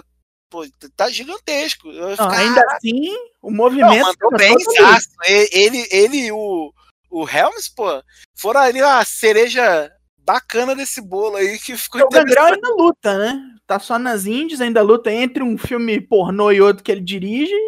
É, pois Ele faz umas lutas, mas Ai, ai, tá, é, tá inteirão, cara. Quase divertido. 60 tá inteirão. É tipo o Billy Gunn, né? É, mas Billy Gunn nem se compara, pô, pelo amor de Deus. Billy Gunn é outro patamar, né? É outro... Não, eu digo em movimento, em capacidade de se mover rápido no ringue, assim. Pois é. Vamos ver aqui a próxima luta. Ahn, MJF venceu o Chris Jericho por pinfall e agora ele se junta teoricamente a Inner Circle. É, Pra mim foi a decepção da noite como luta Foi. todo. Você tem alguma coisa a falar, Charles, sobre essa luta? Ah, eu, eu não assisti é, essa luta, mas eu tenho algumas coisas a pontuar. Vamos lá. Primeiramente, eu absolutamente amo qualquer interação que o MJF tem com o Chris Jericho. É, eu sei que eu sei que é, essa rivalidade, né, essa história foi muito polarizante, assim, principalmente depois que eles tiveram é, aquele segmento no- do musical e tal, que O interlúdio, jantarzinho. Maravilhoso, por sinal. É, muita gente falou mal, muita gente falou que não é wrestling, e eu achei incrível, eu achei muito legal, mas assim, são literalmente os dois caras que melhor falam no microfone dentro da EW. Isso é fato. E assim, qualquer coisa que eles falavam era ouro, eles eram engraçados, eram legal, eles falavam sério, era legal. Ficavam fazendo piadinha, interaçãozinha, coisa repetitiva, comédia nível Friends, e, e eu achava incrível, sabe? É, e é engraçado porque eu lembro que quando o quando o Chris Jericho ganhou do Corey é, na no Full Gear do ano passado e aí o MGF jogou a toalha pro Corey e tal e turnou nele eu lembro que teve um- umas duas semaninhas ali que eles começaram a até dar um indício de que o MJF ia entrar no Inner Circle e eu achei que totalmente iam deixar de lado isso. E eu fiquei surpreso que eles reviveram essa storyline pra agora. É, e eu acho isso muito legal da EW, que às vezes parece que eles esquecem de uma storyline e eles lembram dela do nada e falam, vamos retomar isso aqui? É, é bom porque, tipo, meio que recompensa também o, o cara que tá assistindo, né? Ah, mas assim, achei a história. A história né, deles muito legal e tal, principalmente as últimas duas semanas, quando anunciaram a luta e quando o MJF atacou o Jericho no último Dynamite. Douglas. em questão de luta, em questão de luta, ela foi simples demais. O problema é esse, o build-up foi maravilhoso e a luta na hora não valeu. Ela foi simples demais, ela foi meio curta e o final foi telegrafado de quilômetros. E, Entendi. tipo, é o jeito de, é o jeito sujo do MJF ganhar que é batendo com o anel, né? Ainda Ah, teve, ainda teve o lance meio meio guerreiro assim, né? Tipo, taco na mão, o MJF finge que tomou a paulada pra juíza zoar o, o barraco do Jericho. Isso foi maneiro, mas tipo, foi a, a única coisa legal, assim, que a luta foi meio lenta e ela não, no, no fim das contas, ela não valeu a pena do build-up que teve. É, e assim, eu, eu, eu acho que ela foi muito bem construída. Eu acho que quem fala que a- aquele segmento do MJF e do e do Jericho não é luta livre, não é luta livre profissional, eu acho que tem que conhecer um pouco melhor o que é luta livre profissional. Porque aquilo foi. Nossa, foi muito engraçado aquilo. Foi é totalmente circense, cara. É Mambembe, tá na origem do Totalmente, totalmente luta livre. é, total. A luta entre eles, né? é, foi. Eu acho que foi muito rápida. Mesmo se eles quisessem que fosse uma luta mais rápida. Não sei o que aconteceu. Sabe quando dá a impressão de que os caras estavam querendo fazer alguma coisa e no fim das contas não conseguiram porque alguém chegou e empatou? Foi mais ou lá, menos essa impressão que eu tive. Cortou- Não cortou tempo da luta, talvez? É, alguma coisa assim, cara. Porque eu não sei. Ficou faltando. Sabe? Foi uma luta. Todo mundo, pô, o MGF vai entrar, não vai entrar, vai entrar, não vai entrar. Aí o cara entra. Tinha que ser um negócio mais Bombástico, talvez? tenso, né? Foi um negócio muito pá, não sei o que, virou ali e fez um, um pinfall e acabou. Então, pô, aí, aí terminou a luta, aquela coisa, ganhou do Jericho. Aí, pô, ele foi, olhou. Bem-vindo ao Inner Circle. Bem-vindo ao Inner Circle. Bem-vindo ao MJF. É o novo membro do Inner Circle. Aí levantou o braço e acabou. E, pô, E é isso. e é isso, pessoal, sabe? Eu acho que ficou um momento importante da construção ficou aquém. Não tava esperando também, nossa, melhor segmento da história, mas podia ter. Parece que alguém cortou. Acho que é meio que o Douglas falou, parece que alguém cortou alguma coisa ali. Não foi nem ruim, mas é como se eu tivesse comendo um prato muito gostoso de comida, alguém chegasse na metade do prato e falasse, não, valeu aí, já acabou? Ficou faltando. Ficou faltando. Eu acho que foi essencialmente isso. Ficou faltando. E, Vamos lá. É um lance que não vai ter revanche, né? Já entrou? É, vamos ver, né? Vamos ver como é que isso vai se dar. Vamos ver como é que isso vai se dar. Ah, vamos aqui. Última luta da noite foi My Quit Match, onde John Moxley venceu Ed Kingston para reter o AEW World Championship. Douglas, Eu vou ser sincero, achei que o Kingston ia ganhar. Pela construção da luta, pelas promos feitas, aliás, algumas das melhores promos do ano. Eu acreditei que o Ed Kingston ia ganhar, principalmente com aquele papo de mãe e tal, aquele negócio. Eu não faço isso por grana, não faço isso por, por prestígio, eu faço isso pra poder mostrar pra minha mãe que eu tenho sucesso em alguma coisa na minha vida. Esse tipo de coisa é muito pesado pra você soltar assim os caras de 20, 30 e poucos anos, assim, isso, isso, é, isso é meio foda. Aí eu achei, porra, agora chama o cara que vai tirar o cinturão do Moxley. Mas não, foi lá, ganhou, ganhou bonito. Foi, foi uma, uma semi-deathmatch, porque não foi 100%, eu acho. Fa- Faltou alguns elementos pra ser uma deathmatch completa, mas... Na hora que começou o uso de arma, eu falei, ah, é, é, é agora, agora vai. Aí veio Taxinha, aí veio arame farpado, aí veio o taco de beisebol do Negan. aí o Ed Kingston fez o, o maravilhoso spot de enrolar o arame farpado no braço. Puta que pariu! Eu, eu, eu, fui, eu fiquei entretido, era o que eu esperava ver, eu não fui, eu não saí decepcionado dessa, durou o tempo que tinha que durar. Já era quase duas horas da manhã, ainda tava lá loucão na frente da tela. Gostei demais.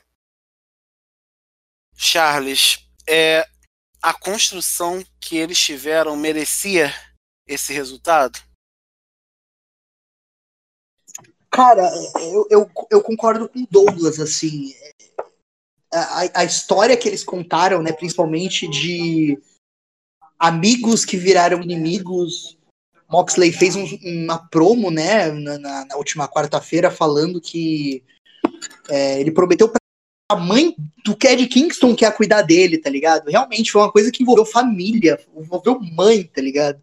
E foi, foi pesado, tinha uma carga emocional muito grande dentro da, daquela luta e eu achei isso muito legal. Eu tinha lido, li agora há pouco, inclusive, que o John Moxley que deu a ideia pro Tony Khan de lutar com o Ed Kingston no Full Gear e que basicamente eles só queriam fazer promos um contra o outro em quatro semanas e eles conseguiram fazer uma field boa.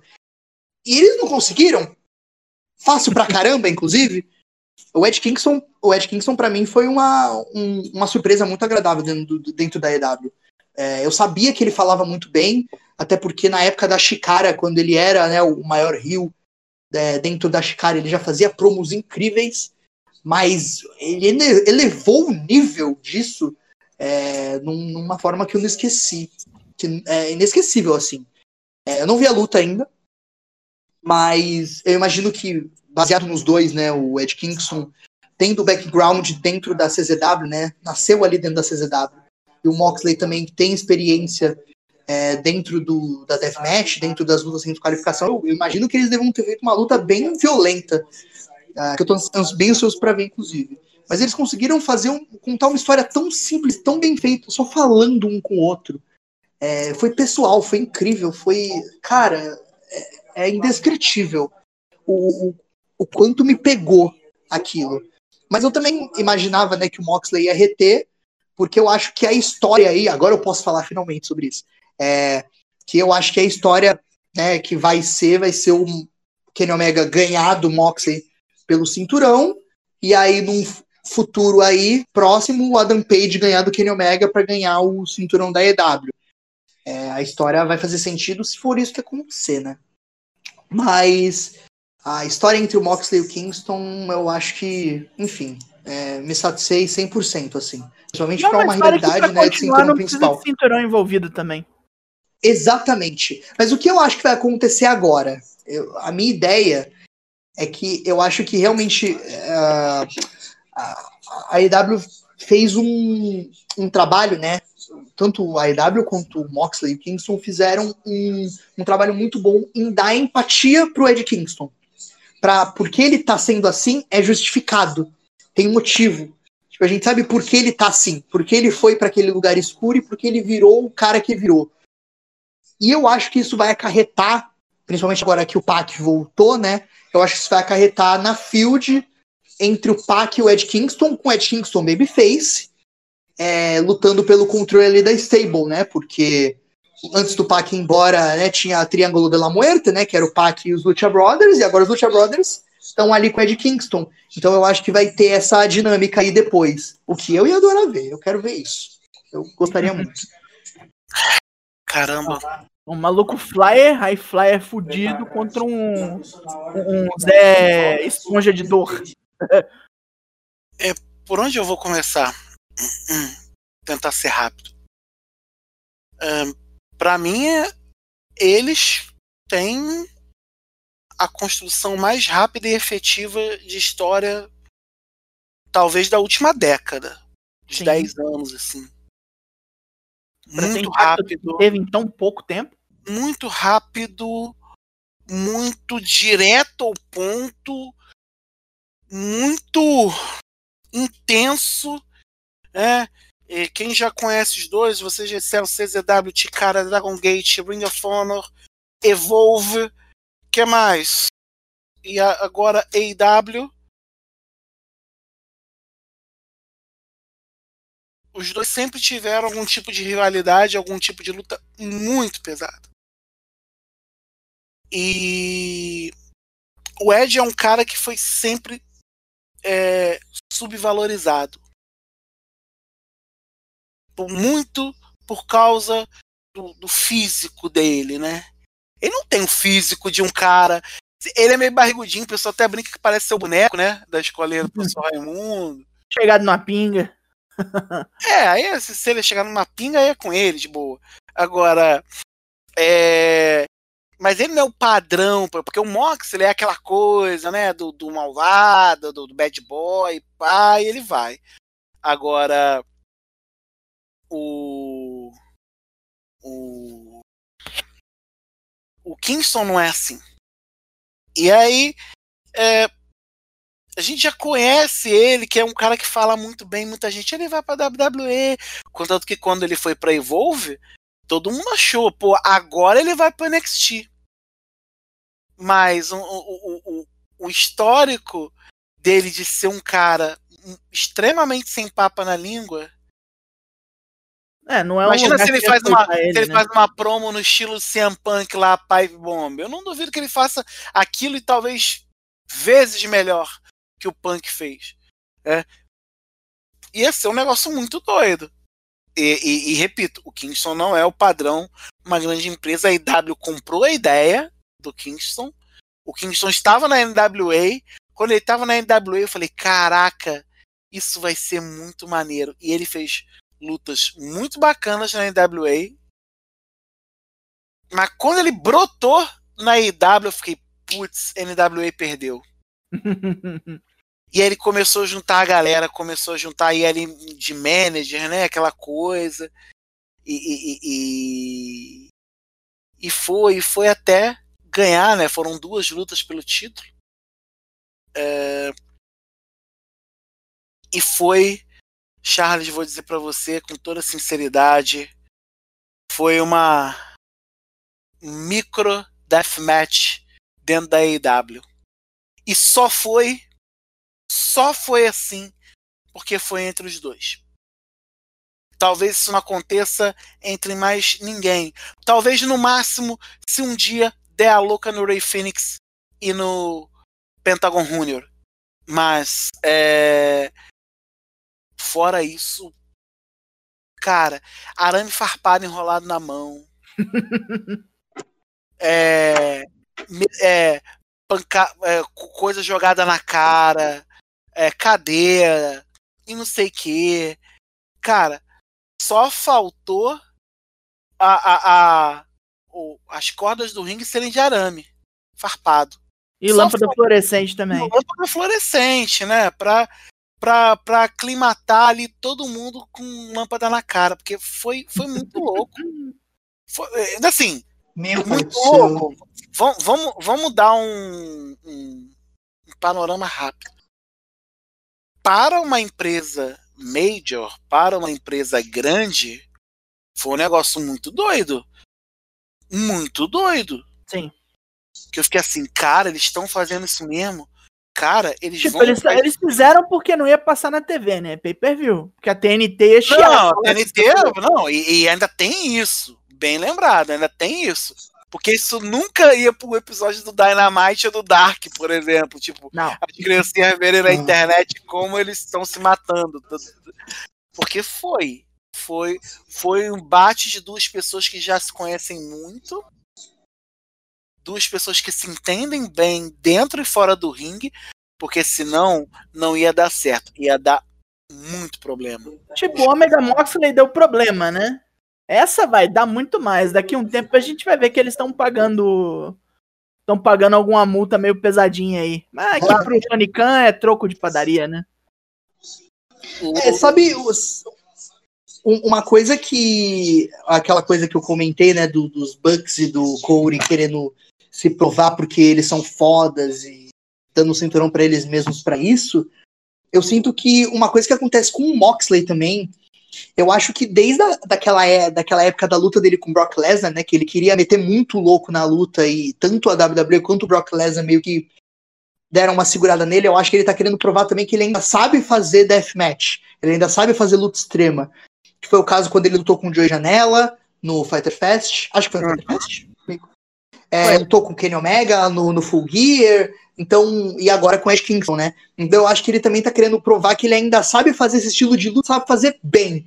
É, e, e eu acho que isso é, é benéfico, né? Porque eu acho que melhora o personagem dele, ser esse cara durão que toma porrada de arame farpado, de vidro, cadeira na cara e, e burro, no, na, na, no, queixo e tá levantando e tá lutando e tá ganhando.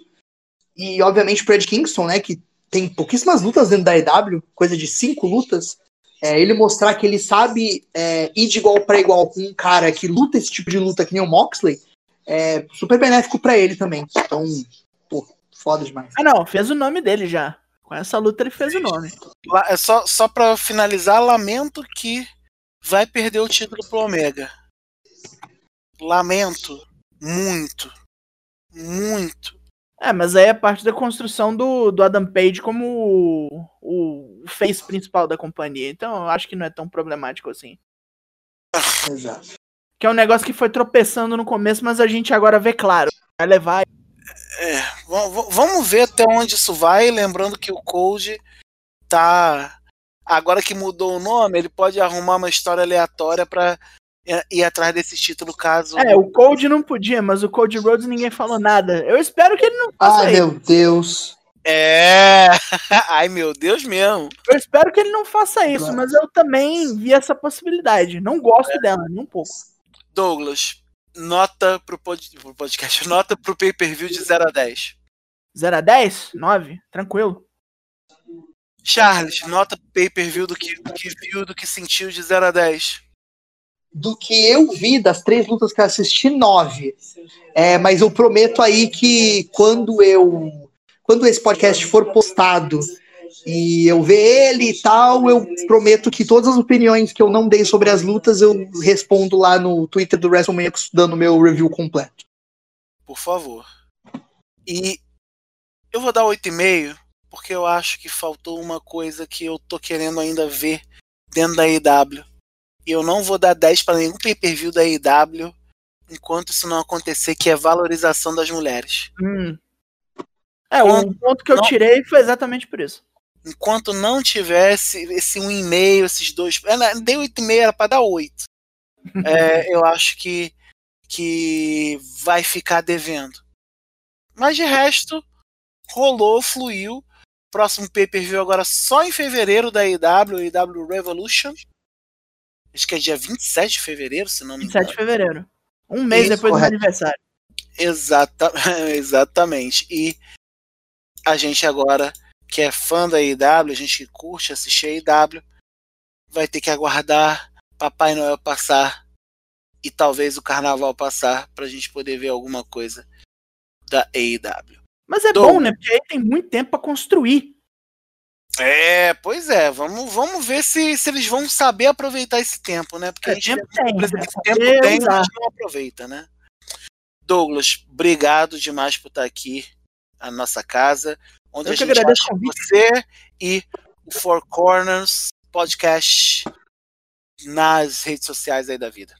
Você coloca Force WP em qualquer coisa, você acha a gente no Twitter, no Instagram, no Facebook. Tamo lá. Temos um canal de Discord também onde a gente discute bobeiras o tempo todo. Toda terça, é, toda quarta-feira sai o podcast. Você pode ouvir e ver a gente gravando ele no Twitch toda terça-feira. Quinta-feira a gente costuma fazer umas bagunça, que é a live de, de, de putaria. Tem alguma informação nela, mas é muito pouco, o resto é zoeira. a gente se diverte muito fazendo essas quintas-feiras. Tem o Draps, que é onde a gente conta os semanais, um dia depois do, do programa que ele cobre. Então, é um na terça, dois na quinta e um no sábado. Tamo aí. Valeu. Charles, brigadão por estar aqui com a gente de novo. E deixa aí onde te acham nas redes sociais, esse menino multiplataforma. Obrigado aí, Aranha, pelo convite mais uma vez. Repito, muito feliz de somar aí com vocês. Fico feliz mesmo. Prazer te conhecer, viu, Douglas? Opa, prazerzão. É... É, vocês conseguem me encontrar no Twitter e no Instagram, arroba ferrocharles. Uh, acompanhe também o canal da CFW, que a gente voltou agora e já tem até luta minha aí lá no canal deles. Tem promo, tem luta. tem. E vai ter muito mais coisa ainda. E também sigam a Action Pro Wrestling a Phil, que também sou parte lá. Eles também estão lá nas redes sociais. E é isso. Muito obrigado. E acompanha a eliminação, que a gente tá voltando, hein, carai. e lembrando, mais uma vez, claro, que você pode acessar também as redes sociais do WrestleManiacos, Twitter, Facebook, Twitch, Instagram, YouTube, todos são WrestleManiacos. E claro, nosso site é www.wrestlemaniacos.com com o melhor da luta livre nacional e internacional 24 horas por dia, 7 dias por semana. É isso, galera. Nem me lembro mais. Agora é tanto pay-per-view. Hoje já teve engarrafamento de, de, de, de gravação aqui. Nunca, nunca antes na história desse país. Mas vamos, a gente vai crescendo. Sigam a gente no seu agregador musical de podcast favorito, se você achou o site, ou se você achou no agregador, vai no nosso site e acompanha a gente nas redes sociais. Mesa Quadrada encerra aqui. Obrigado por mais uma vez a, a sua audiência. E se você chegou aqui, bem-vindo. Continue com a gente. E a gente permanece aqui. Continue conosco, porque estamos WrestleManíacos. Somos maníacos pro wrestling. Um beijo, um abraço. Fomos.